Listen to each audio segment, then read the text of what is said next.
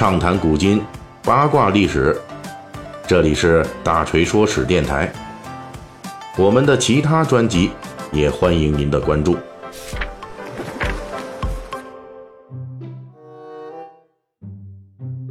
这几天北方啊，冷空气南下啊，来了一波降温。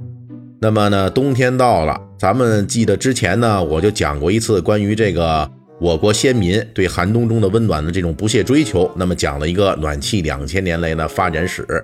哎，这个在之前咱们有过这么一段啊。那么呢，在这个降温之际啊，我们又来讲这个暖气了啊。咱们现在北方啊，特别是我这北京啊，现在冷得要命。然后呢，据说呢，咱们广东深圳那边哈，现在呢还都二十七八度呢。那再加上这深圳的湿度哈，感觉好像跟夏天一样。所以这天热盼空调，天冷呢就撕暖气。那本期呢，咱们继续讲这个暖气的传统，咱们为您讲讲这个暖气与近代中国之间的故事。虽然理论上来说呢，古代的取暖设备的设计原理跟近代以来的暖气设备其实差不多，但是原理归原理，这近代暖气的出现最早也只能追溯到十八世纪中晚期。暖气雏形的这个出现时间呢，实际跟人类的实用型的蒸汽机的出现是有直接关系的。这方面最著名的例子就是第一个把暖气设备铺设到自己家里的，就是苏格兰的发明家，著名的发明家。谁呢？詹姆斯·瓦特，没错，就是这哥们儿。他改良了蒸汽机，然后呢，第一次把工业革命推向鼎盛啊，就是他著名的瓦特。他呢，不仅改良蒸汽机，在采暖设备方面，他同样是先驱。因为改良蒸汽机的缘故，当时的瓦特手头那是不缺蒸汽的，所以呢，他就把一条输送高压蒸汽的管道铺在自己家里边。高压蒸汽的管道啊，让瓦特。家里边在寒冬中也能够十分温暖。由于这套设备在自己家里运转良好，瓦特随后把这套蒸汽取暖设备放大，并安设在了曼彻斯特的一家纺织厂里边。瓦特作为暖气的先驱者之一，他的做法也正体现了近代暖气设备在诞生时最重要的两个用途：一个是确保咱们家里边的生活起居的取暖，那另一个就是满足工业生产的必要的取暖需求。充分的技术准备加上强烈的需求，最终就推动取暖设备的大幅度的技术进步。大约在1850年前后，我们后世仍旧采用的这种散热器的样式，也就是咱们现在这暖气片的这种基本的构型，当时正式出现了。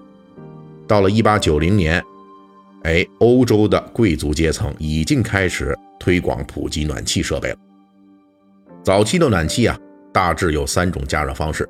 第一种就是把输入房屋里边的空气加热，第二种呢就是瓦特采用的这种高温高压蒸汽输入管道，第三种就是我们目前应用最普遍的水暖管道，也就是用管道中的热水来供暖。三种方式各有优缺点，不过综合考虑它的成本、舒适度和效能等等因素，这水暖就逐步成为了相对较为普及的这种采暖模式。欧洲的这股暖气风潮也被引入了近代中国。在19世纪，北京东郊民巷的一些外国公使或者外国企业就开始在其驻地的建筑中安装了蒸汽采暖设备。到了20世纪的第一个十年，在北京和上海的一些新建筑也纷纷采用了供暖。当时的国人啊，给水供暖系统起的一个名字叫做热水厅。啊，这个厅就是三点水一个甲乙丙丁的丁。咱们现在有一种那个电暖器叫电热油汀，其实跟这个字是一样的。那么对比之前的采暖工具，诸如炉子之类的，那又需要排烟儿，又需要防灰。那热水厅不仅效率高，而且呢干净卫生无污染。当然了，在那个年代，咱们这热水厅的安装和使用的价格那也是杠杠的。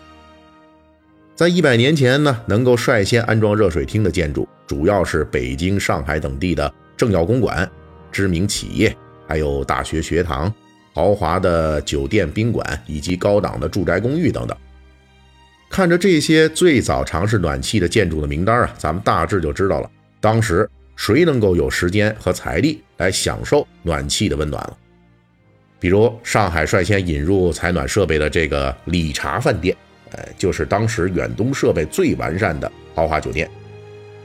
本来头上就顶着诸如国内第一家安装电梯、第一家放映电影、第一家提供二十四小时热水等等头衔，而北京呢，当时最出名的热水厅圣地之一，那不是酒店，是国立清华大学。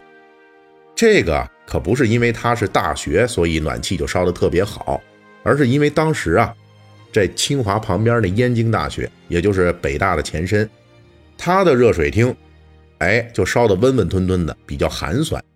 这清华大学的热水厅之所以真的这么优秀，就是因为呢，清华大学的经费来源，那有美国退回的庚子赔款筹建的基金，因此呢，这财力状况比当时国内其他大学都优越不少，特土豪，所以这取暖经费自然也给的特别足，热水厅自然也就特别温暖。当时就有人评论说。从十一月入冬到第二年的三月开春整个冬天里边，清华大学的室内就跟夏天一样，学生们睡觉盖一条薄被就足够了。那这室内温度起码得有二十来度啊！甚至于还出现了一种夸张的说法，说清华呀用来烧暖气的这煤火费，就够开办两所师范学校的。您猜猜这得有多少钱？在八十年前。这样的热水厅的消费档次，自然代表了相应的消费群体。因此呢，在如今我们看起来颇有一点傻大黑粗的这种旧式的铸铁暖气片，在当时是货真价实的高端大气上档次。在当时留存的文字资料的片段中，我们依然能够感受到暖气身上所散发出的这股贵气。一九三二年冬末春初之际，鲁迅先生因故离开在上海的寓所。在当地的旅馆住了一周，为什么呢？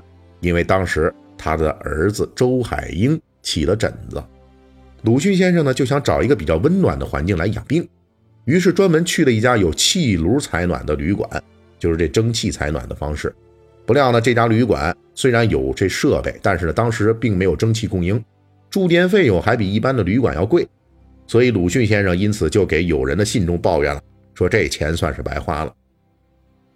一九三四年的时候，茅盾先生写作《上海大年夜》一文，其中就提到，他去亲戚家中吃年夜饭，亲戚家当时开着热水厅，室内特别热，搞得他脱掉袍子，仍旧满头大汗。女作家张爱玲在《公寓生活记趣》一文中就写道：“自从玫瑰了之后，热水厅早成了纯粹的装饰品。”这一句话呢？追求生活品质，同时又囊中羞涩的窘境就跃然纸上了。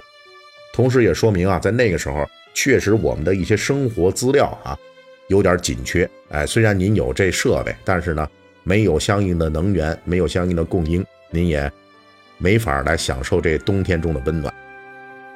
虽然在当时的中国，暖气已经在部分城市的西式建筑中有相当的应用了，但是呢，面对大众的这种普及，它还是非常狭窄的。